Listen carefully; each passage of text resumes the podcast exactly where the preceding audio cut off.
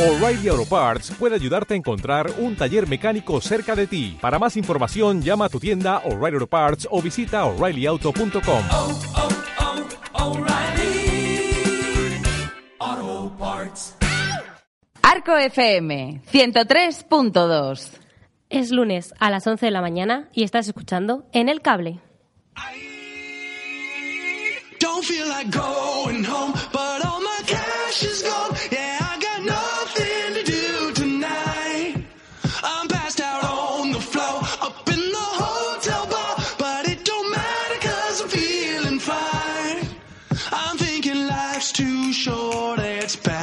by.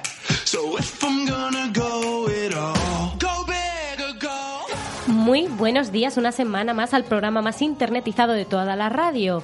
En el cable, conmigo Enar al micrófono. Y esta semana va a estar lleno de música y sobre todo lleno de Eurovisión, porque es de lo que vamos a hablar, excepto Eva, que además hoy está solita. Sí, hoy me han abandonado. ¿Qué ha pasado con Claudia? Pues es que está malita y le he dicho, pues mira, quédate en casa que ya me encargo yo de, de traer las novedades de las redes. Así, así es, y es que Eva va a ser, me parece que la única que no nos va a traer nada de Eurovisión, porque María, me parece que prácticamente vas a hablar de ello. Sí, sí, yo traigo Eurovisión, hoy había que traer Eurovisión, pero también lo siento por los que no son fans. Hay que hablar un poco de Juego de Tronos. Es, es- es necesario Y de con este final apoteósico ya veo a mucha gente llorando por ello. Bueno, saludar también a nuestro DJ que está allí concentrado en el tema musical. Aquí estamos con el programa favorito de los niños, el, el especial de Eurovisión. Sí, ¿verdad? Pero sobre todo es el programa favorito de una experta que hemos traído aquí para que nos hable de Eurovisión. Es nuestra compañera y amiga Paula. Buenos días a todos. Y la hemos traído pues porque es la típica mujer que te imaginas que se pega eh, el mes entero de mayo mirando las canciones que van a participar y sobre todo se ha comido todas las semifinales. La semifinal. Hombre, es que tenías que estar aquí, Sí. eres la experta en Eurovisión, no podíamos traer a otra persona que no fueras tú, Paula. Exactamente. Me lo he visto todo. Así que con todo esto dicho, recordar que nos podéis escribir al WhatsApp 630 17 86 09 y os leemos en directo. Y de aquí vamos a ver qué nos cuenta María y sus temas culturales.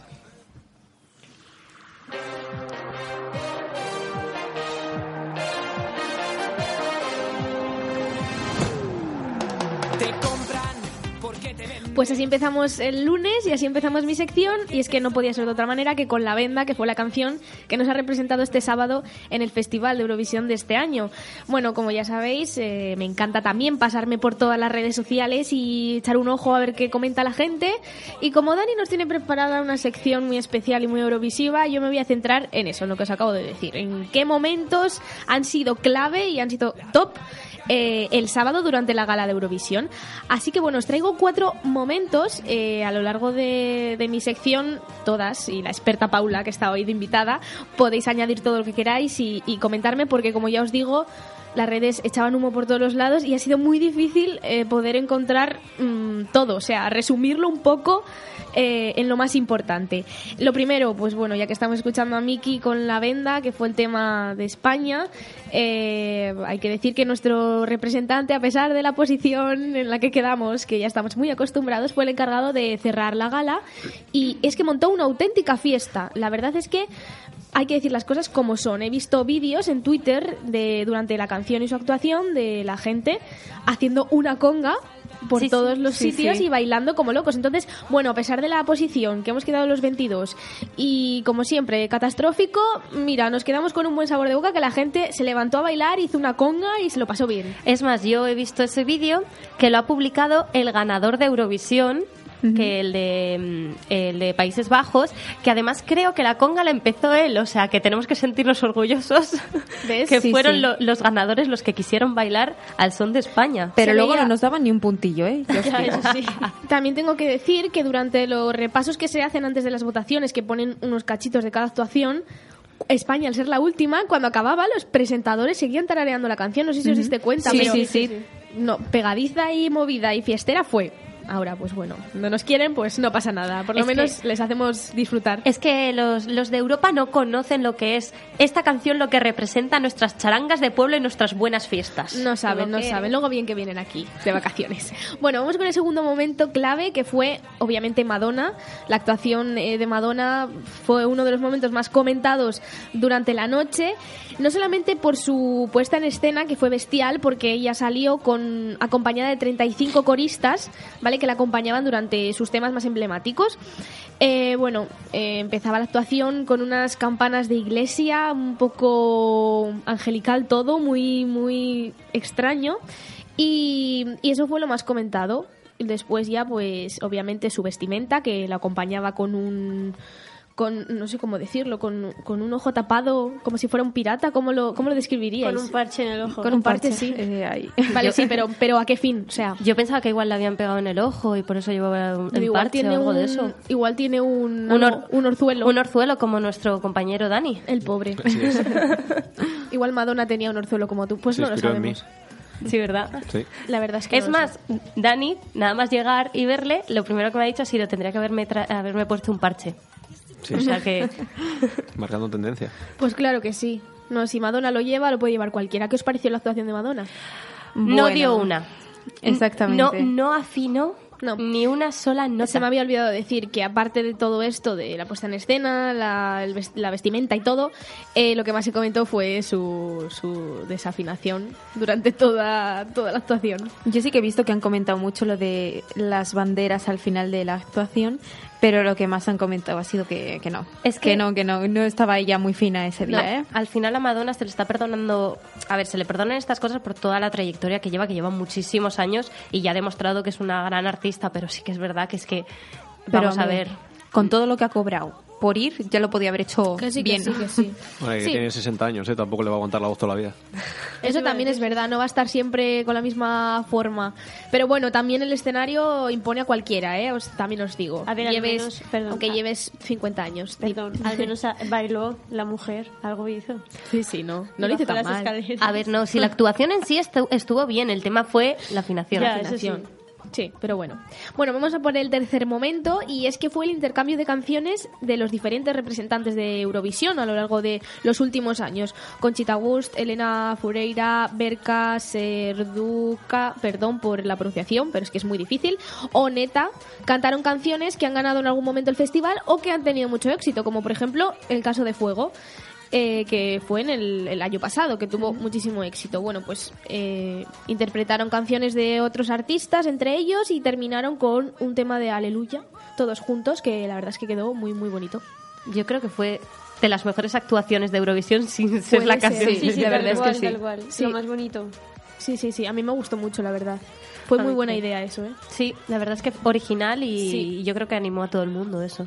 Pues sí, y por último os traigo un momento que no podemos olvidar y es la puesta en escena de Australia, porque es que ya ha marcado un antes y un después. Brutal. Bueno, estaba entre las favoritas, os he leído, y es que la soprano eh, sorprendió con su voz, pero aún más con la puesta en escena, porque por primera vez vemos en Eurovisión la gravedad cero. ¿Y cómo es esto? Sí, sí, es que en la actuación eh, la cantante y los acompañantes mm, daba la sensación de que levitaban en la atmósfera, en el escenario, porque estaban colgados en una cosa que no sé cómo explicar. Se veían los palos. y giraban, Claro, la verdad es que está muy sí. bien la, la gravedad cero, pero se veían los palos. Sí, se veían los palos. Bueno, ellos lo han intentado, no tampoco podemos pedir mucho. Y, y bueno, pues como ya sabéis, es un claro meme para todo, pero bueno. Pero es que también os digo que desde en la televisión se veía muy bien porque se veía muy chulo, que estaba flotando en el espacio, vale, tal. Pero ¿cómo se tiene que ver eso desde el escenario? Porque si nosotros desde la televisión veíamos los palos, Pues Pues como un gurruño muy feo, porque Pues, vaya. pues como cuando se tumban en una mesa o hacen esas cosas. Yo creo que les faltó, les faltó humo. Que al Sí, principio yo creo que había mucho humo y, y luego la realización se fueron viendo palos. Y no tapaban, no tapaban esos palos. Pero a, mí no me molestó ver los palos. Al- algo, las te- algo les tenía que sujetar. Es que, a ver, no, es que- yo no me creía que flotaban tampoco. Mira, ¿no? a, a mí lo que más gracia me hizo fue eh, que vi un vídeo en Twitter de después de cómo desmontaban todo lo que es Australia para poner la casita de España. Y ves cómo no las bajan de los palos, se las llevan con los palos. ¿En serio? Si las cogen de abajo deben de tener, hombre, deben no, tenían ruedas los palos, entonces se las llevan y traen la caja. Y claro, mientras traían la caja yo pensaba que igual eran las escaleras para bajarlas, pues no, no, se las llevan ahí colgando. Es muy gracioso. Pues sí, muy gracioso. Y para gracioso, pues todos los memes que han ido surgiendo a lo largo de la noche. Y como son muchísimos, porque es que había una cantidad increíble, yo lo que he hecho es un poco pues seleccionarlos. Así que si se os van ocurriendo a todos, Sí, sí. eh, nos los vais diciendo, nos los podéis mandar al WhatsApp, ¿verdad? Porque también, Exactamente. oye, si queréis compartir con nosotros un meme que os ha hecho mucha gracia sobre Eurovisión, pues estamos eh, con las manos abiertas. Con los brazos abiertos, perdón, las manos de qué. Bueno, las manos también las tenemos abiertas. Sí, sí, también. Para recoger bueno, el meme. Voy a centrarme en los que le hicieron a España durante la puntuación, ¿vale? Porque ese fue el momento como más gracioso. Y es que esos siete votos del jurado dieron para mucho. Por ejemplo, os voy a leer. Eh, un usuario decía, sacad las navajas cuando veáis a Guiris bailando la venda este verano. Otro relacionado decía, que no vea yo a un Guiri bailando la venda este verano porque me va a dar mucha rabia. Otro decía, ojalá os vendan paella congelada cuando vengáis de turismo. Bueno, en conclusión, que no nos han votado, pero luego bien que se lo van a pasar aquí cuando vengan en verano, ¿eh? A nuestras ciudades, Exactamente. a la playa, a pasarlo bien. Yo he visto uno de, perdón por interrumpirte, Nat, pero eh, que era eh, de la típica, la veneno, Sí. diciendo tú no, tú no, tú sí. Eligiendo, y ponía en el tuit, eh, nosotros eligiendo los guiris que pueden entrar este año en, en España. Solo rusos y bielorrusos. Bueno, yo, yo he visto uno muy relacionado con, con, con la política. Para que para quien no lo conozca, a- que ha de conocer a, a Patri, a Patri la de Ah, Vox. sí. Para los que no lo conozcan, es una chica que se ha hecho eh, viral en redes sociales por sus comentarios de, de apoyo a Vox, de que está muerte con Vox, de que Vox tiene que, vamos, Bueno, que es tiene afiliada- darle- es afiliada al es partido, afiliada al sí. partido. Es más, eh, va al- a revisar que las papeletas vayan bien, cuando las votaciones y todo. Y una chica dijo, me siento como la como Patri, la de Vox, cuando ganó el PSOE. E". Igual de indignada. Madre mía. Pues sí, parecido estábamos. Y, y decía yo que lo que decía Eva de, de seleccionar a qué guiris sí, qué guiris no, pues le hicieron un, un, un meme, es que me ha hecho mu- mucha gracia, que es el mapa de España, se ve un poco Francia, y, y Portugal, no, no es ese. Me está enseñando Eva otro, no es ese. Y salía Portugal, ponía Bielorrusia, y en Francia ponía Rusia. Entonces, bueno, son los únicos eh, guiris a los que vamos a dejar entrar este verano. Son nuestros España. amigos. Sí. El otro, el otro meme que yo he visto Sí. es también el mapa de, de la península y han metido a Edurne en mitad de España y Portugal, eh, echando a Portugal de, de la de la, península. de la península. Fuera, no le queremos. Pero y sin duda, bueno, yo voy a terminar así esta recopilación de memes con el momento banderita de Mickey. Y es que mm, mientras están enfocando a los presentadores de fondo. Eh, se ve al, al equipo de España, digamos, que están ahí sentados y, y Mickey todo eufórico fue a no sé cómo decirlo, a mover la- a mover la banderita como si ah, viva- Agitarla. agitarla, viva España, pero la bandera sale volando y se queda con una cara un poco, bueno, pues esto ha sido el meme estrella al que todo el mundo puede interpretarlo como quiera. O sea, Sí, ahí sí. pega todo. Bueno, y yo para que consigas hilarlo aquí bien con Juego de Tronos, un meme que me hizo muchísima gracia que retuiteé, eh, para los que no vieron Eurovisión, el de Dinamarca, el eh, fue el que, el que dio los votos, fue el representante del año pasado, que parecía un vikingo y se parece muchísimo a Tormund de Juego de Tronos. Y entonces han puesto una imagen de él y pone, y mis 12 puntos son para Brienne de Tar. Stormund sin leche de giganta. Exactamente. Madre mía de mi vida. Pues sí, bien hilado a Juego de Tronos, pero antes os traigo otra cosita que he leído de Eurovisión. Vamos a acabar ya con Eurovisión. Y es que mm, en Estados Unidos también quieren Eurovisión. Es un formato aún por desarrollar. Se dice que va a estar entre 2021 y 2022 y según se sabe, el- según han contado los productores, eh, fue en el festival celebrado, celebrado en Lisboa, o sea, el año pasado, si no me confundo, Sí. Sí, el año pasado. eh, cuando comenzaron a negociar sobre realizar en Estados Unidos un formato adaptado, pero para Estados Unidos. Entonces, bueno, eh, como han visto que este formato y que, que este festival funciona, porque después de 64 años hay que decir que atrae a más de 200 millones de personas que esa noche se ponen frente al, televisio- al televisor en todo el mundo, pues han dicho, ¿por qué no hacerlo en América? Oye, ¿Y cómo se llamará? O sea, en plan American Vision. Es que es un plagio, eso no, no pueden hacerlo. Todavía no se sabe, pero, United pero está. States Vision. Y, eh, ¿y por, qué Está no, en camino. Usavisión. por qué no lo unen a Eurovisión? Bueno, a ver, No, nos no, no, no, no, ganarían, no. nos reventarían, porque... No, yo creo que- América, vamos. Pero, jope, Yo creo que no pintan nada. sería un plagio. Bueno, a ver, A ver, Australia tampoco es que ya. pide muchísimo. Australia está aquí porque lo porque eh, eran muy fans Sí. de Eurovisión y pidieron entrar, Sí. pero la verdad es que Eurovisión se está extendiendo por todo el mundo y hay muchísimos americanos que ven Eurovisión. ¿eh? Ya, pero Ojo, pidieron, cuidado. Sí, sí, pidieron entrar, no que quieren plagiar. Ah, ya, es que eso es un Eso es muy diferente. Pero, pero vamos, entrar, a o ver, sea- no es un plagio. Ellos han pedido que, le- que puedan usar el mismo formato, igual que nosotros usamos muchísimos formatos suyos. No, no, no, porque... Pero han visto que funciona y han dicho, oye, porque estos sí, nosotros no. Si Bueno, nosotros tenemos la potencia mundial. Vamos a ver, pero no lo, no lo van a conseguir hacer igual porque Eurovisión lo que tiene de interesante es que son muchos países eso diferentes. sí. Eso es lo que tiene de interesante. En Estados Unidos que van a hacer un Texas contra Florida. Pues Cincuenta claro, estados. pues sí. Claro. No sé, no sé. Todavía está por desarrollar, pero oye, me parecía curioso y he dicho, ¿estos envidiosos qué? ¿De qué van? Tal cual, tal cual. Deja a Europa en paz, hombre, con algo. pero sí, ha llegado el momento, ha llegado el momento de, desde el cable, despedir a la serie, no sé cómo llamarlo, ¿qué titular le daríais? La mejor A la serie me- del mundo. ¿La mejor serie de la historia? Pero con una temporada final, una mierda. A la mejor serie de la historia hasta la temporada 7. Exacto. Bueno, vale, pues... mm, La serie más grande de la historia. Todavía no he visto el último capítulo, así que no voy a traer spoilers porque nunca lo he hecho en esta sección. Eh, soy buena persona, así que todas calladas. Y he leído alguna cosita, la gente está bastante descontenta, vosotras también. No sé.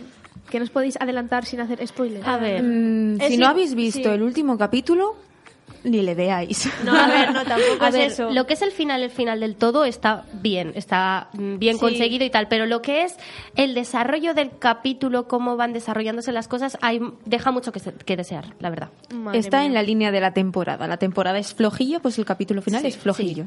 Bueno, a, mí, que sí. a mí el único que me ha gustado ha sido el anterior, no el anterior, o sea, el de la batalla. El de la batalla, sí, el único que dice, El se lo han currado, pero bien, Tercero. bien, Bueno, pero como ya he dicho, no vamos a hablar de los capítulos porque habrá mucha gente que quiera verlo, pero os traigo una recopilación de errores, ¿vale? Porque aquí todo no es maravilloso ¿eh? en esta serie. Y he leído unos 19 errores a lo largo de esta temporada, como pocos. Entonces, como obviamente no voy a contar los mm, 19 porque se me pasa la hora del programa, os he traído 5, ¿vale? Y mm, os los voy a contar aquí. El primero. Eh, es que en el vídeo promocional del penúltimo capítulo, eh, Jamie Lannister, uno de los personajes, es manco. Y en una escena se le ve la mano intacta. Entonces, bueno, eh, ya sabéis que la gente se pone ahí a mirarlo con lupa y ya lo ha sacado y ha sido el tema comentado. No sé si lo habíais visto. Sí, ha sido un, Sí, un gran despiste. Jope. Porque lo de la taza de Starbucks, que ha sido muy comentado, eso es Starbucks- obvio que lo han podido hacer a posta, pero lo de la mano yo creo que ha sido un despiste A ver, lo de, la mano, grande. lo de la mano ha sido un error Garrafal. garrafal. Garrafal, Eh. garrafal. Es que, claro, a ver, no sé. Y, y ya que decía Eva lo del café de Starbucks, pues es el siguiente error que os traía, que ha dado mucho de qué hablar, porque es que quizás es el que más ha dado que hablar. Seguramente, yo veis que he visto cantidad de es fotos que en Twitter. Es, una cosa que puede pasar perfectamente. Estás ahí en el set y uno cuela el vaso y se queda allí. Pero lo que me sorprende es que nadie de los cientos de personas que hay en un rodaje se dé cuenta. Claro. Y, Sí, y luego en postprodu- Y postproducción nadie se dé cuenta a la hora y de... que además eso estoy seguro que se puede quitar en postproducción. No, no es ninguna cosa súper No, no, complicada. Es que de hecho, responsables de HBO han borrado el vaso ya. O sea, si tú ahora ves el, el capítulo de nuevo en HBO, no lo vas a encontrar. Pocas horas después, pero claro, ya demasiado tarde porque mucha gente lo había cogido Claro. y ya está en las redes. Pero vamos, que. A mí me hizo mucha gracia que vi una respuesta a este error y es que lo compararon con la película de Shrek que Shrek bebe, se to- o sea, no es Shrek, pero creo que es la galletita de Shrek que toma un, coge un café de una cafetería que es- hace como alusión a Starbucks. Entonces lo han comparado en plan, están en el mismo tiempo, en el mismo tiempo de, en plan, en el mismo año Shrek y, y Juego de Tronos, entonces tienen esa cafetería que es muy parecida a Starbucks. ¿Qué? Juego de Tronos Madre forma parte del universo Pixar. a Exacto, de es, ahora. es como... Sí. Es un poco complejo, pero sí, sí. Sí, sí. Otra de las cosas que también ha sorprendido un montón a los, eh, a los fans y que han querido compartir en las redes son las trenzas de Daenerys. ¿Qué pasa con las trenzas y los peinados de Daenerys? Porque en la misma secuencia cambian completamente. O sea, de un segundo a otro, de un plano a otro, Daenerys tiene otro peinado, las trenzas están diferentes. Lo he podido ver además en varias ocasiones. En la misma secuencia, eh, peinados diferentes. Le esta la película. La, la película. La peluca. Claro, pero Jolín, estamos en la misma secuencia, en el mismo sitio, todo igual, y le cambian la peluca. No es que cambien una trenza que se ha movido hacia abajo. No, no, no. Es que cambia el peinado entero, completo. Es que hija tiene unos estilistas que... Claro, y lo claro. todo. así. Sí, sí, y sí, esto teniendo en cuenta que es la... El, ¿Cómo se llama? En la temporada que le- más tiempo les ha llevado rodar. Claro, sí, sí, sí. Que debería de estar todo cuidado al O sea, milímetro. podrían, podrían haber tardado, nada, un mesecito más Pues al revés. Para Sí, pulir todo, ¿sabes? Pues no. Bueno, pues ha habido un montón más, pero como ya he dicho antes, no puedo traer todos. Eh, estos han sido los de la última temporada, que como dicen Ar, es la que más han tardado en rodar, y luego otros dos de uno. Este, este que os traigo es del primer episodio de la primera temporada de la serie, y es que un extra apareció en vaqueros, en una, en una escena de fondo, se le veía paseando en vaqueros. Entonces, bueno, pues mm, ya sabéis que es broma asegurada absolutamente en las redes sociales. Y por último, este que yo creo que es el más gracioso de todos, el que más mm, gracia me ha hecho, es que durante la batalla de los bastardos de la sexta temporada, eh, mientras Jon Snow iba en caballo, su espada se movía como si fuera de goma. Entonces él iba en caballo y su espada se movía como, bueno, Madre ya os podéis mía. imaginar, como si fuera así, una espada de plástico. Y bueno, pues hasta aquí Pues Juego la de- recopilación de Juego de Tronos a lo largo de todos estos años. Qué penita. Qué acabado- pena. Ha acabado ya. Años. No, no lloréis, chicas, no lloréis. No lloréis. Bueno, esperemos que nosotras no metamos tanto la pata en nuestro programa como lo han metido Juego de Tronos en sus eh, en su serie. Así que con esto vamos a ver qué nos cuenta Eva.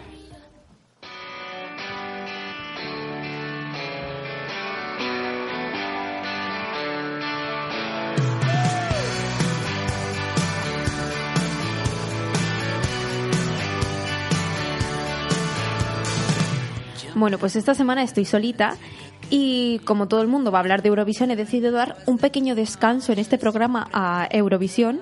Así que vamos con el primer tema de hoy. Y es que uno de los eventos de la moda más esperados mm, del mundo entero dice adiós a la televisión.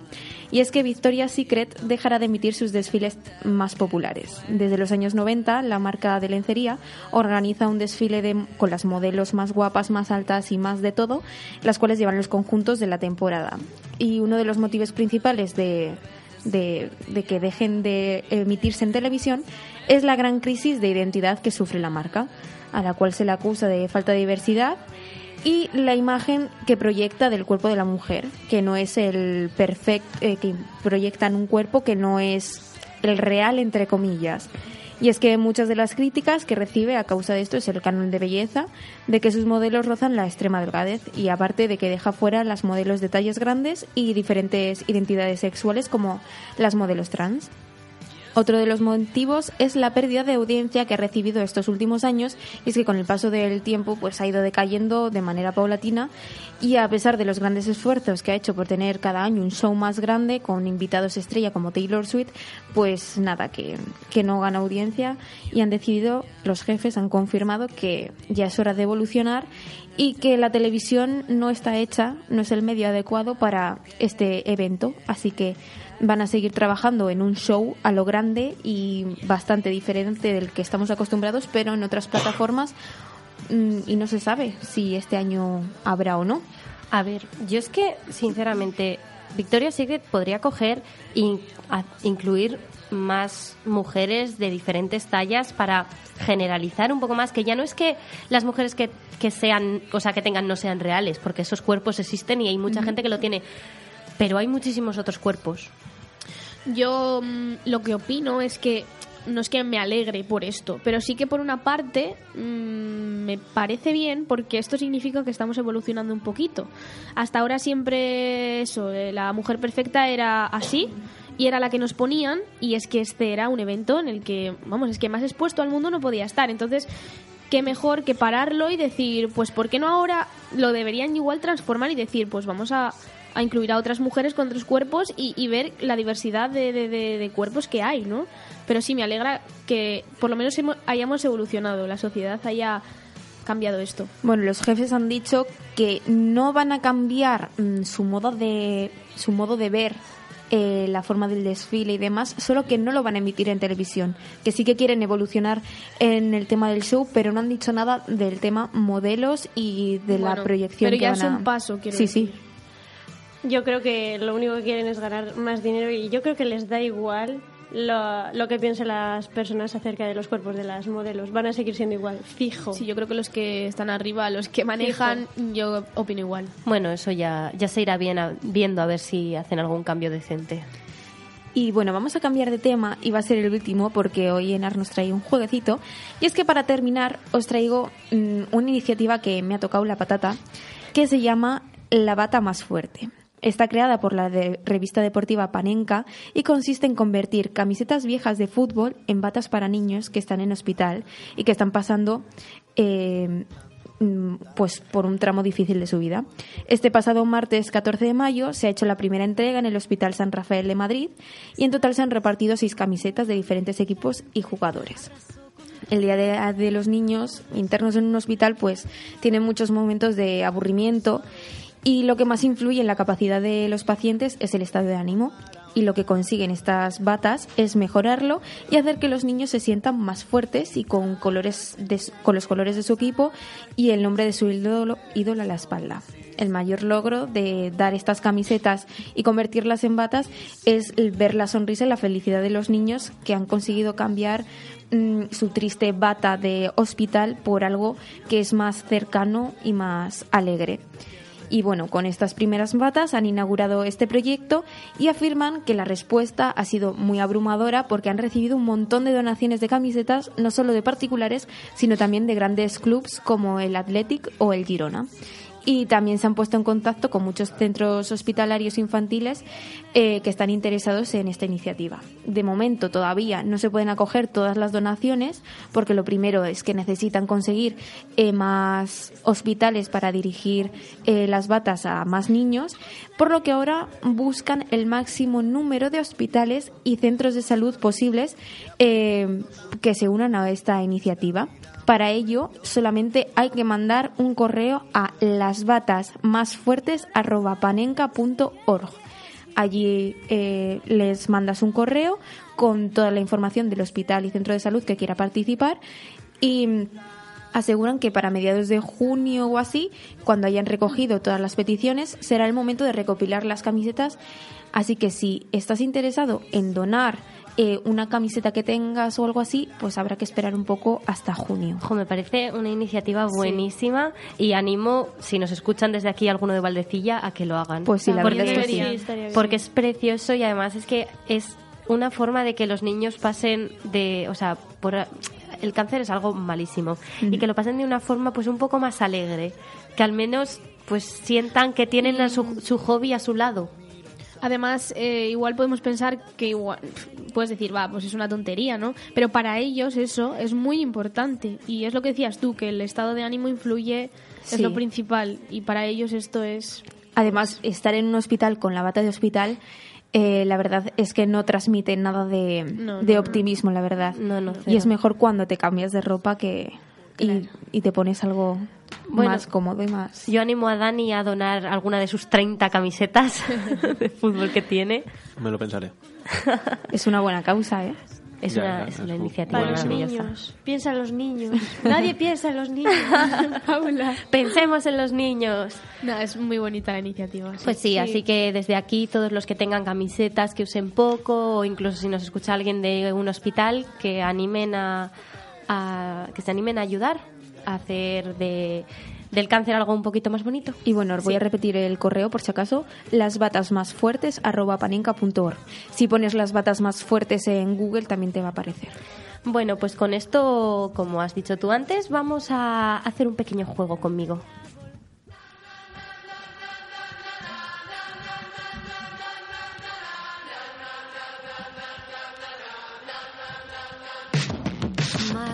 Bueno, volvemos a Eurovisión. Pero esta vez vamos a hacer una Eurovisión un poquito diferente. Y es que he visto en Twitter el tuit de una chica que se llama Laura, arroba mylostword, que me ha, me ha hecho mucha gracia y a la vez me ha dicho, ¿y cómo sería? Que ha comentado, estamos a tiempo de organizar una Eurovisión, pero de España por comunidades autónomas. Y la verdad es que me, me pega- me he quedado pensando, digo, oye, pues sería interesante porque realmente en España tenemos artistazos salidos de cualquier comunidad autónoma. Sí. ¿Y cómo sería esto? ¿Os lo habéis planteado alguna vez? No, la verdad es que no, no, no, me lo he planteado, pero. Pues vamos a ver, he recopilado todo esto, lo he sacado de, de los propios comentarios de Twitter. He seleccionado, yo creo que un poco los artistas más representativos de cada comunidad autónoma. Vamos a ver cómo quedaría. En primer lugar, a ver Andalucía.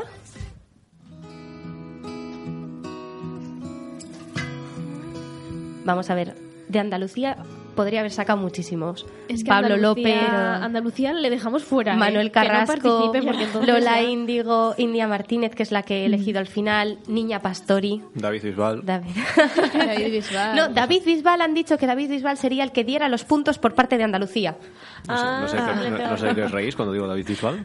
Pablo López. Hay muchísimos, muchísimos. Pero yo creo que India Martínez sería como la clave para sacar lo que es realmente el, ese sentimiento andaluz a piel de, a piel de flor. Vamos a la, la siguiente A de esta lista, que es Aragón. Ay, Aragón.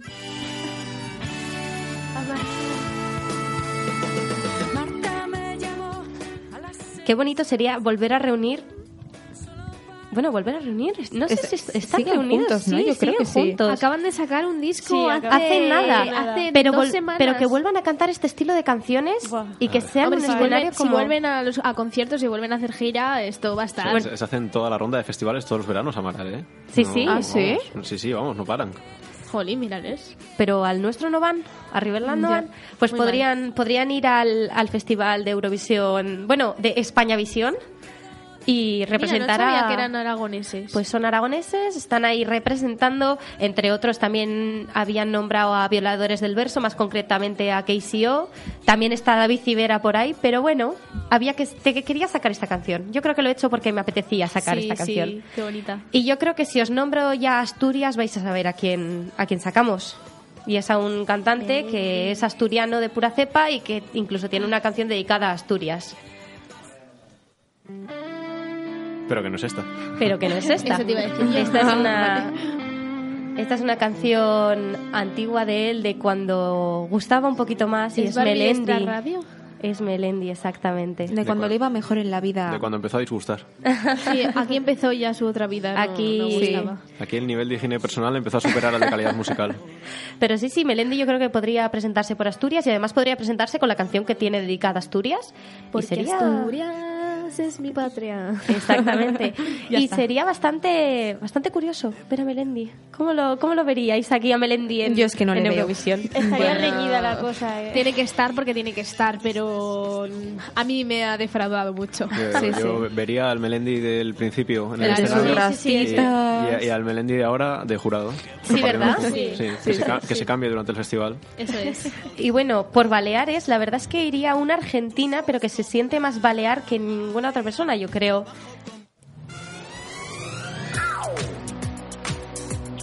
Es nuestra Chenoa.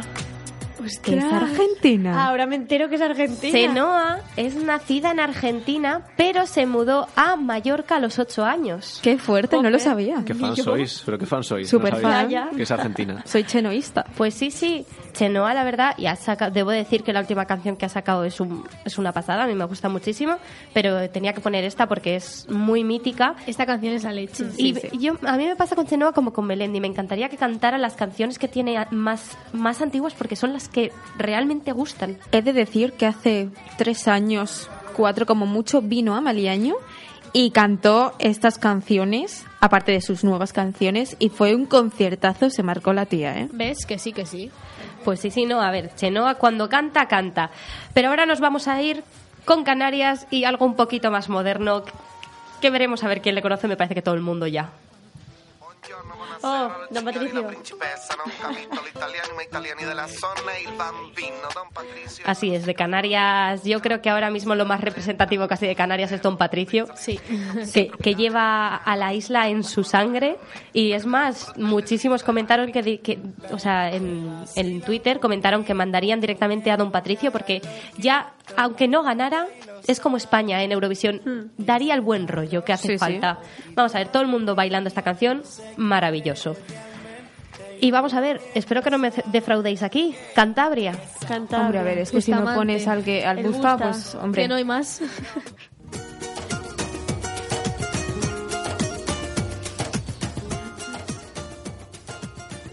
Me parece que, que no hay mucha duda, ¿no? De quién mandar eh, desde Cantabria.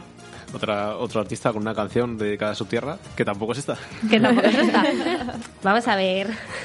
Yo he puesto Las mm, conocidas. ca- canciones míticas de estos de estos cantantes porque eh, venimos un poco también a recordar, además de imaginar a recordar y, y a, y a recordar a la gente que Bustamante pues eh, sigue existiendo porque se, se escucha bastante poco, la verdad. No sé qué tiene últimamente. Que no, que no. Está, está a otras cosas. Está a otras Sí, cosas. Ya volverá. Y claro, mira, no es- De, de Bustamante, no quiero interrumpirte mucho la sección porque sé que es larga, pero eh, bueno, sabéis que estaba con Pablo Echevarría, ¿no? Lógicamente. Sí. Y ahora no me quiero colar, pero Pablo Echevarría está con Miguel Torres, ¿verdad? Sí. Sí. Como futbolista. Futbolista. Eh, esto es una cosa muy graciosa en internet, pero no sé si os habéis dado cuenta que en un disco de un videoclip de Sí, salen Bustamante, juntos. sale Paula Miguel- Echevarría sí. y el futbolista. sí, David sí, Bustamante se encuentra ¿sí? con Paula Echevarría como casualmente, me parece que es el videoclip de A Contracorriente, y se encuentran casualmente, se enamoran, y cuando Bustamante va a su habitación de hotel a quedar con ella, el que le abre la puerta es Miguel Torres, que es en realidad el que está saliendo con Paula Echevarría en el vídeo. Y luego unos años después, pues Qué vaya, estamos aquí. vaya. Bustamante. Es un, Do- dos hombres con un mismo destino. un easter egg muy curioso de la vida. Pues Qué sí, sí. Y ahora vamos a ir con Castilla-La Mancha, que yo creo que es una de las artistas que más me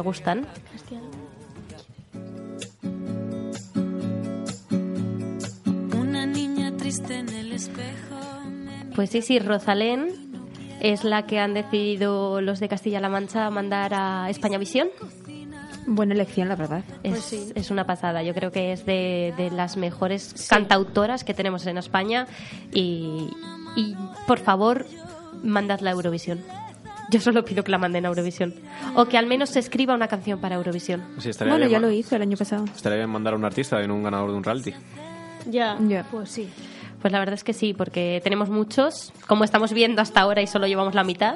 Pues sí. Hay muchísimos. Y de Castilla y León también unos que son míticos de, de toda la vida.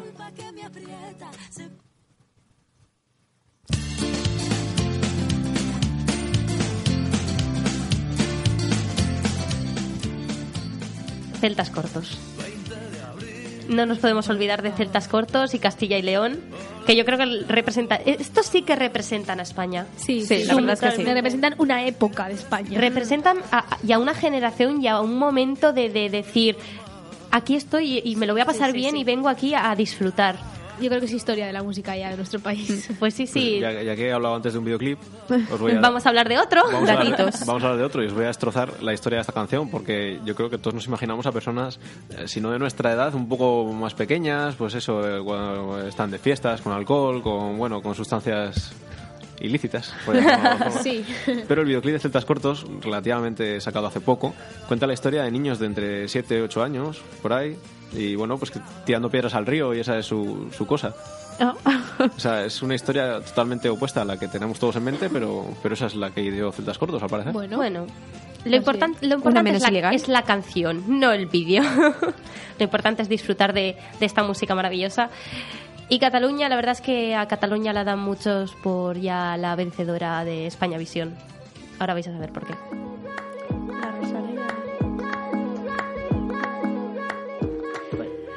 La verdad es que Rosalía podría ser tanto de Cataluña como de Andalucía.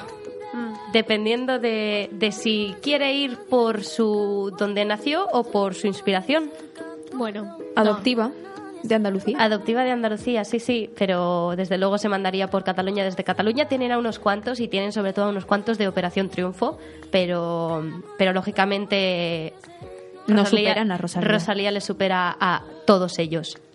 Y de la comunidad valenciana viene una que además no sabía yo que era, eh, si no me equivoco, de Alicante. Y es alguien que Ah, bebé. que yo creo que con Rosalén también hacen buena pareja para este tema de reivindicación. Podrían hacer un dúo. Exacto. De, de lucha por, por el, sobre todo por el tema femenino, femi- el feminismo y todo ello. Pero sí, sí, de la comunidad valenciana mandan directamente a Bebé. Y de aquí Muy guay. me parece que va a haber alguna que no les reconozca desde Extremadura. Uno que empieza con el con las mismas palabritas. Extremo duro. En Eurovisión siempre hay un grupo que tiene que ser el que meta un poco de caña. Este año ha sido Islandia, Mm, Sí, curioso grupo, la verdad. Islandia. que, que la han liado. Además, la han liado un poquito. En España, pues tendríamos a Extremoduro dando ese toque rockero fuerte que yo creo que a más de uno le lo agradece dentro de todo este estas baladitas y dentro de todas este tipo pop eh, romper un poco con lo que estamos ya viendo hasta ahora y desde Galicia pues mandarían a un icono de la música española y es que mandarían a Luz Casal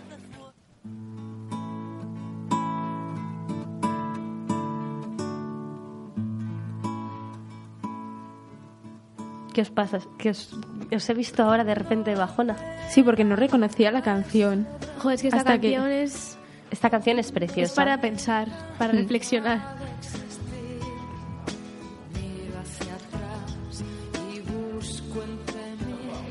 Yo creo que no tengo mucho, mucho que decir de por qué mandan a Luz Casal. No. De por qué se, Luz Casal es una gran artista.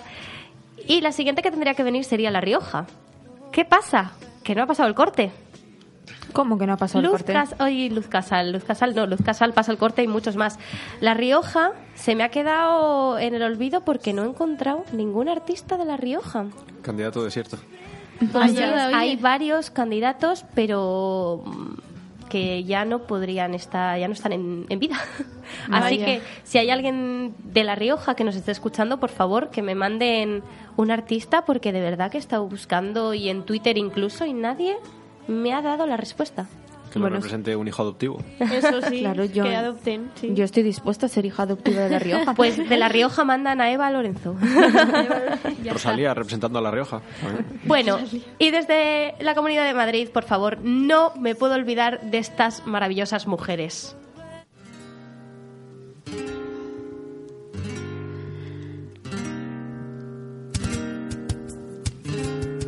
Si no habéis reconocido aún la canción, son las Supremas de Móstoles. Ah, vale, es lo Hombre, que estaba hombre. pensando, sí, sí, sí. Pero qué maravilla. ¿En serio me lo estás diciendo? ¿Que en Madrid no hay más? En Madrid hay más, pero o sea, que lo- son maravillosas, ¿eh? Ojito. Sí, sí. En, son- Ma- en Madrid hay más, pero como he dicho, a todo esto lo he sacado yo de Twitter. Y a los que querían ver en España Visión son a las Supremas de Móstoles. Hay que cumplimentar una cuota friki en Eurovisión. Claro, claro, Claro. tiene que haber ver, la claro, zona sí. friki cómica, vale, son ellas. Es que se quedaron en las puertas de ir. Madre mía. Entonces, pues tienen ahora la oportunidad de ir. Y es más, desde Murcia van con ventaja, porque mandarían a alguien que ya ha estado en Eurovisión. A Ruth Lorenzo.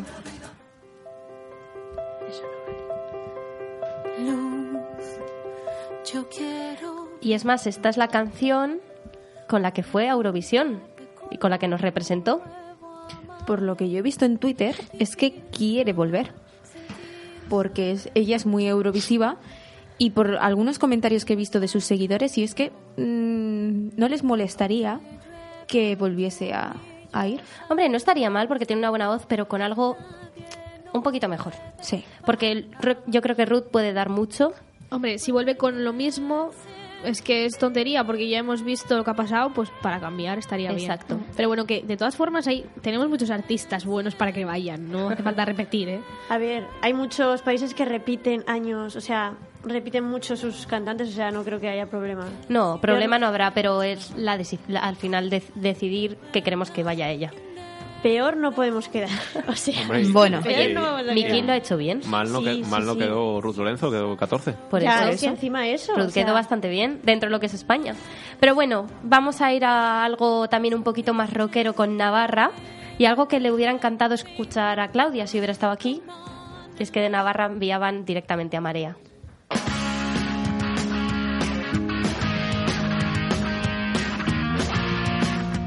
Y es que con el extremo duro serían ahí los dos, los dos candidatos a animar un poco Sí, al sí, público Sí, sí, sí. Qué guay.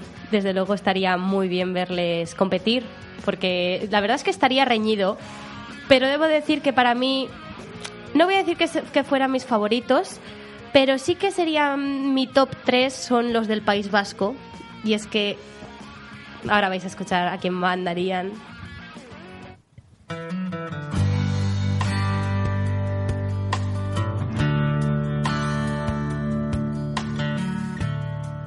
Sí, sí, mandarían a Fito y Fitipaldis. Para mí estos son los ganadores. Sí, sí, ganarían. Sí. Claramente. Y es que yo he leído, bueno, del País Vasco también son algunos cantantes de OT, decían de mandar a Cepeda, pero teniendo a Fito y Fitipaldis, ¿Cómo que a incluso a la oreja de Van Gogh, Buah. Los vascos. Ya, la verdad es que me pareció de- extraño. Yo pensé que ibas a decir la oreja de Van Gogh. Ya. ¿sabes por qué he dicho Fito y Fitipaldis? Cuéntame. Porque siento que han marcado más lo que ha sido eh, la música española que incluso la oreja de Van Gogh. La oreja de Van Gogh la ha marcado durante muchos tiempos, pero ha tenido como su, eh, su limitación, por decirlo de alguna forma. Fito y Fitipaldis es que no va a pasar nunca de moda. Fito y Fitipaldis además nos traen recuerdos buenísimos, seas de la generación que seas, y es, es espectacular. Y aquí seríamos Pues sí. buenos vecinos y les votaríamos. Pues sí. Y ellos a nosotros, espero que también. Ah, Bueno, no sé yo, ¿Se ¿eh? llevan sé bien con. Bustamante? Creo que no. Por supuesto que sí. Vamos. Bueno, pues con Fito y Fitipaldis termina aquí España Visión. ¿Quién sería vuestro ganador? Sin duda, Fito y Fittipaldi. Bueno, a Canarias también me gusta, ¿eh? Don Patricio. Sí. Mira, pues no sé, ¿eh? está reñida la cosa, pero sí, apostaría por Fito. Bueno, yo tiraría ya directamente para mi tierra y votaría a Amaral, pero ya eso es tema de amor. No, no sé si os cabe alguna duda de que yo voto a David Bustamante. Muy bien, Dani, muy no sé bien. por qué tipo de persona me tomáis. Que no tomo a Bustamante como ganador absoluto. Pues con tu ganador absoluto ya te dejo paso a que nos cuentes más sobre Eurovisión 2019.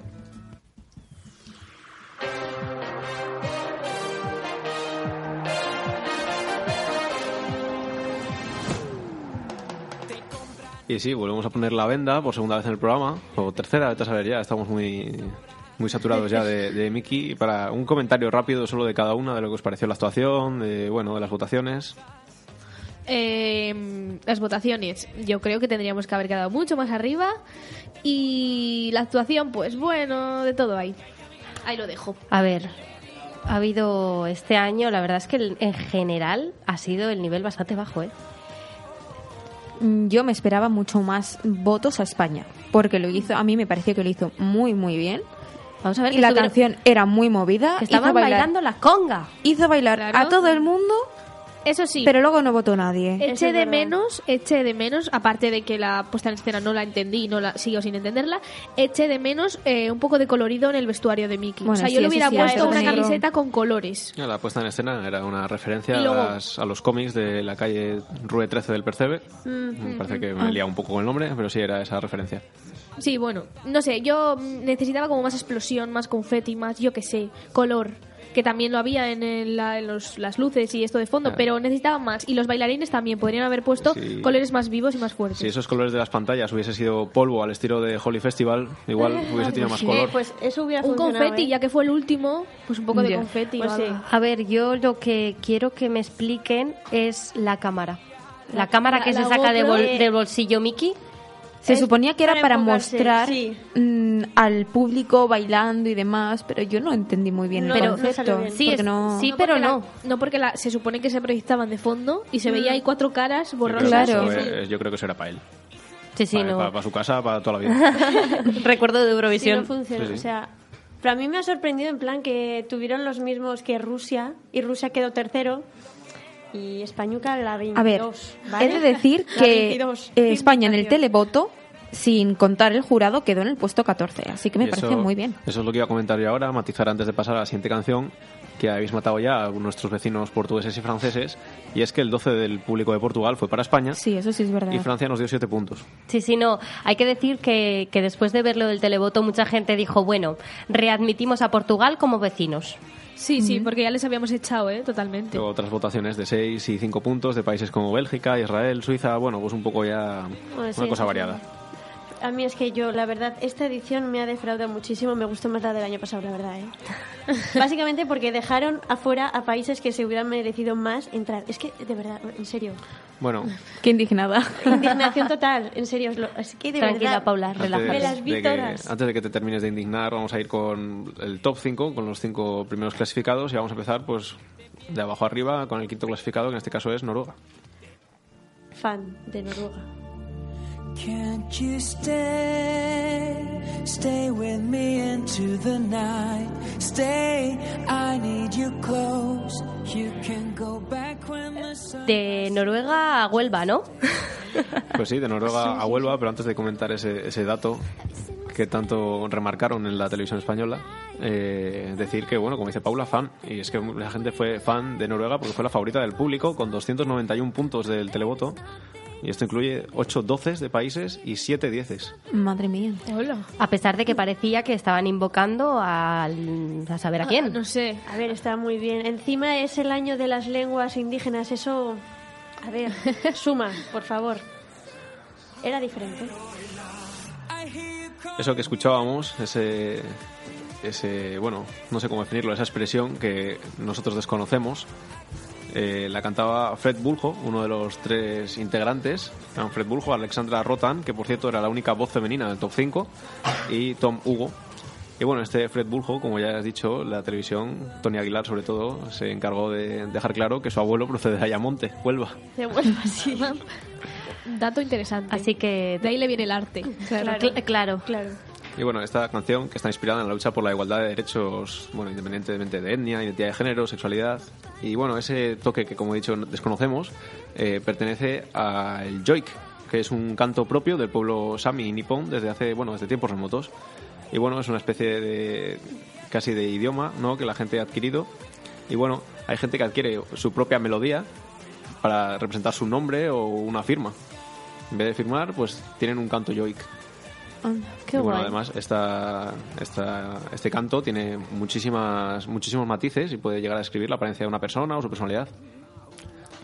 Qué curioso. Y es lo que estamos escuchando ahora. Qué bonito.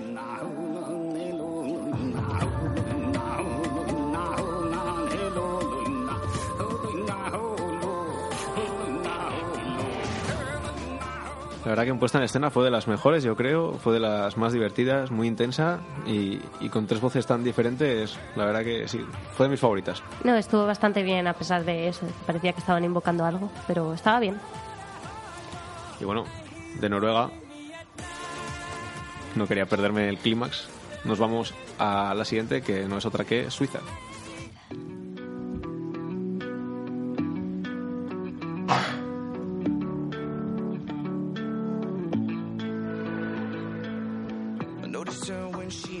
Estamos escuchando She Got Me, es la representante de Suiza, cantada por Luca Anni, que se llevó 360 votos y que en España fue la segunda que más gustó.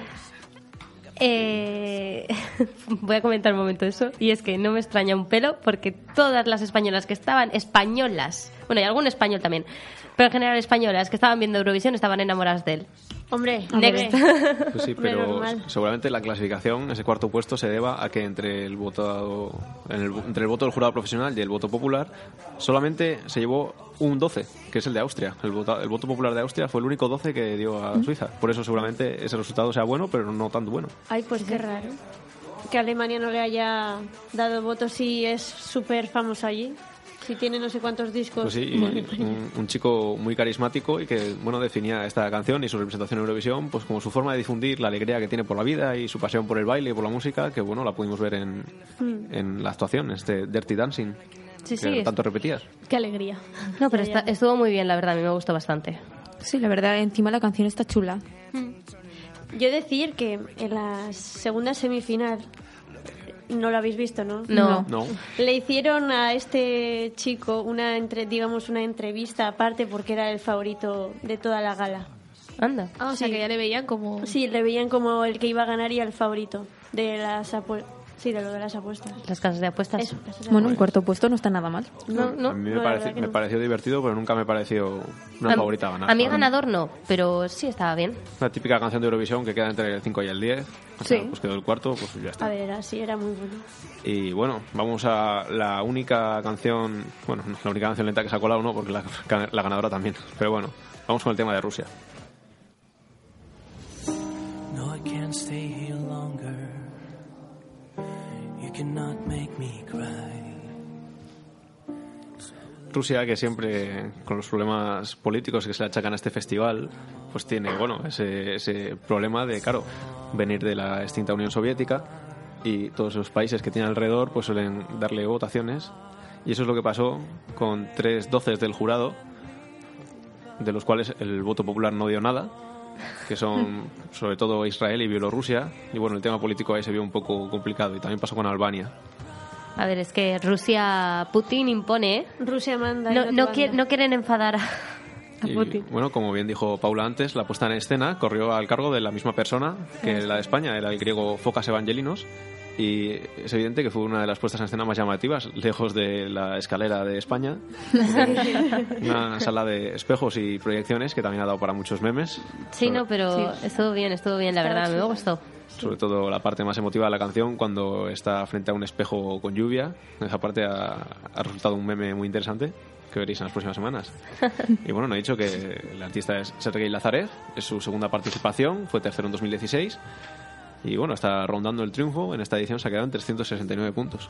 Y, jolín. y tercero Y también. tercero también. A la tercera Eh, va la vencida. Este se presenta también el año que viene, ya Y lo gana- verás. y gana- o- Oye, ¿O no? dos terceros puestos. Bueno, claro, es que tenía que remontar que el año pasado no, no pasó de semis. El pobre. Exactamente. Ay, vaya, por Dios. Fueron a lo seguro. Aquí eh, la enciclopedia Eurovisión con sus datitos, sus datos, sus datos fríos. Aquí te lo Eso suelta y tú lo interpretas como quieras. Hombre, si cuando Hombre. decimos que traemos a expertos, es verdad. Nosotros expertos siempre. Espera, ahora que estamos... Un dato antes de pasar a los dos primeros y a, mi favorito Italia. Eh, Chipre, por favor, no lo hemos mencionado. La metedura de pata, el plagio, por favor. Así que se parecía muchísimo a Fuego, la, canción del año pasado. Yo creo que Chipre ha ido, sí que ha ido a lo seguro, en plan, mira, mm, este estilo de música y gustó, sí. triunfó, pues vamos a ir a algo parecido, pero la gente se ha dado cuenta. Eh, eh, a ver, eh, Que la pasó gente no es semis, tonta. ¿vale? Pasó semis, yo no sé cómo. Era un Hay, plagio. hay muchas cosas que se han dicho y que podrían darme a mí para otra sección, pero que me lo voy a ahorrar porque la semana que viene quiero trabajar. Seguro. Uy, segurísimo. Eh, vamos con el segundo puesto, como bien ha dicho Paula, Italia.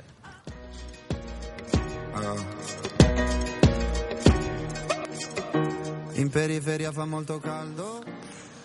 Bueno, ya que estamos hablando de Italia y creo que hay una cosa sobre la mesa que es el aspecto del cantante y- Zetangana. y su éxito, su éxito en redes sociales. Una gran actuación de Zetangana. Sí, sí, no me sí. extraña. Lo hizo muy bien. A mí, ¿Cuánto flow? como, mira, como canción, como actuación, como cantante, me encanta. No era mi favorito para ganar, era, Pues- yo pensaba, yo, es más, yo le tenía como segundo o tercero, porque primero tenía a Suecia, que me sorprendió muchísimo que bajara tanto, y a Países Bajos, que fue el ganador. Pues yo la verdad sí que lo tenía como mm, mi favorito, mi ganador. Y me, me, me fastidió que quedase segundo. Es súper cruel, ya que dices lo de Suecia, el plano de la realización y cómo cebaron el voto final. Me parece patético lo que hicieron, sinceramente. El hecho de, de estarte prácticamente dos minutos diciendo los votos para Suecia, los votos para Suecia y no darlos y luego darle ochenta y pocos que fueron. Ya. Bueno, Ya. el público habló. Tal sí, cual. pero podrían haberlo hecho de Sí, otra forma, sí, como lo hacen sí. anteriormente, que lo hicieron de- del que tiene menos votos al que tiene más. Sí, la verdad es que la cara mm, que se le quedó al cantante lo asociaba mucho a la escena de Los Simpson cuando a Ralph le dice que no Lisa y se le rompe el corazón y Bart está todo el rato parándole en el momento en el que se le parte el corazón, pues ese momento es el Sí, el de Suecia. Bueno, una, una canción con un mensaje importante y una historia real. Es la relación del cantante, Mahmoud, con su padre. Y bueno, cuenta cómo les abandonó cuando él era un niño, anteponiendo el dinero a la familia. Y bueno, dice que es un mentiroso y en palabras del propio autor, detrás de la canción hay mucho dolor y mucho enfado. Es muy bonita. Yo creo que esta canción, además de ver al, al cantante, que sé que gusta al cantante, hay que mirar un poco lo que es la letra de la canción. Cantante con raíces egipcias y causó una polémica en el país, sobre todo por el primer ministro Salvini, que estaba muy en desacuerdo con, con llevar a este, a este cantante. Y decir que se llevó los 12 puntos de España. Eh, merecidísimos. merecidos. A ver. Además de llevarse los 24 puntos, 12 del jurado y 12 de la gente de Croacia y de Malta. Pues muy bien, la verdad. sí, sí. Sí, sí, sí. Fan. Pues yo, sí. creo, yo creo que Zetangana le votó, ¿eh? Mandó los 12 votos, dijo, ese es mi hermano. Ya le tiene fichado para una colaboración. Colaboración Zetangana. Que hubo gente, hubo gente que le comparó con Bad Bunny y yo pensaba, No. eh, es Zetangana. No, Bad Bunny, Bad no, Bunny por no, favor. es Zetangana. Y bueno, de esos 465 puntos de Italia, vamos a acabar con el ganador, con Duncan Lawrence y su Arcade.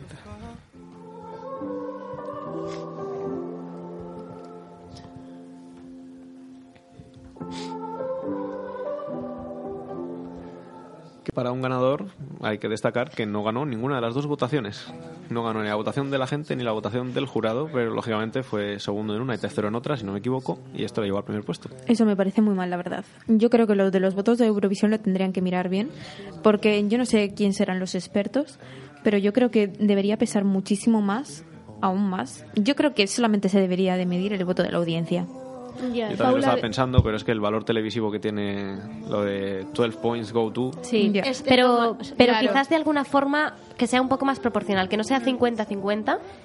Bueno, no es 50-50 exactamente, pero que tenga mm, mayor proporcionalidad el hecho de que están votando el mayor número de gente en, desde, desde sus casas que los cinco que se reúnen para Sí, decidir. claro, claro. O, por, por ejemplo, las votaciones de la gente solo se cuantifican los 12 primeros de cada país, no se ca- cuantifican todos. Por eso, por ejemplo, Alemania se llevó un cero de la gente. Que, Ya, vale, cuando dijeron lo del cero de Alemania, yo me imaginé a Merkel en su casa diciendo, bueno, a ver cuando montó la Tercera Guerra Mundial. Con el, con Tal cual, tal cual, o sea... con el dedo alrededor del botón rojo, así, Sí, sí, sí, sí, vueltecitas. Y bueno, un comentario de Tony Aguilar durante la transmisión, durante la eh, actuación de Duncan Lawrence, que estaba muy dedicado a Claudia, que es fan de Pablo López, y es que, bueno, le comparó a Duncan con Pablo López por esa escena con el piano y demás. No, ni en el blanco de los ojos se parecen, No, o no sea, es se que no. Quisiera el ganador nada. de Eurovisión parecerse a Pablo López. Para nada. A Ya ver, eh, lo único que se parecen es que los dos están sentados en un, en un piano. Ya. Bueno, a ver, y son morenos. Y ya está. Bueno, y ya y está. barba. No, no, no podemos Punto comparar. pelota. Pues sí, sí. Pero nada, sí. con vuestras conclusiones sobre el ganador de Eurovisión terminamos. Pues con este arcade un poco triste, pero la verdad que es preciosa la canción, hay que, todo hay que decirlo. Vamos a concluir el programa de hoy tan eurovisivo. Recordar nuestras redes sociales, arroba en el cable FM en Twitter y en Instagram. Y nos vemos la semana que viene. Hasta la semana que viene. Feliz semana. Adiós.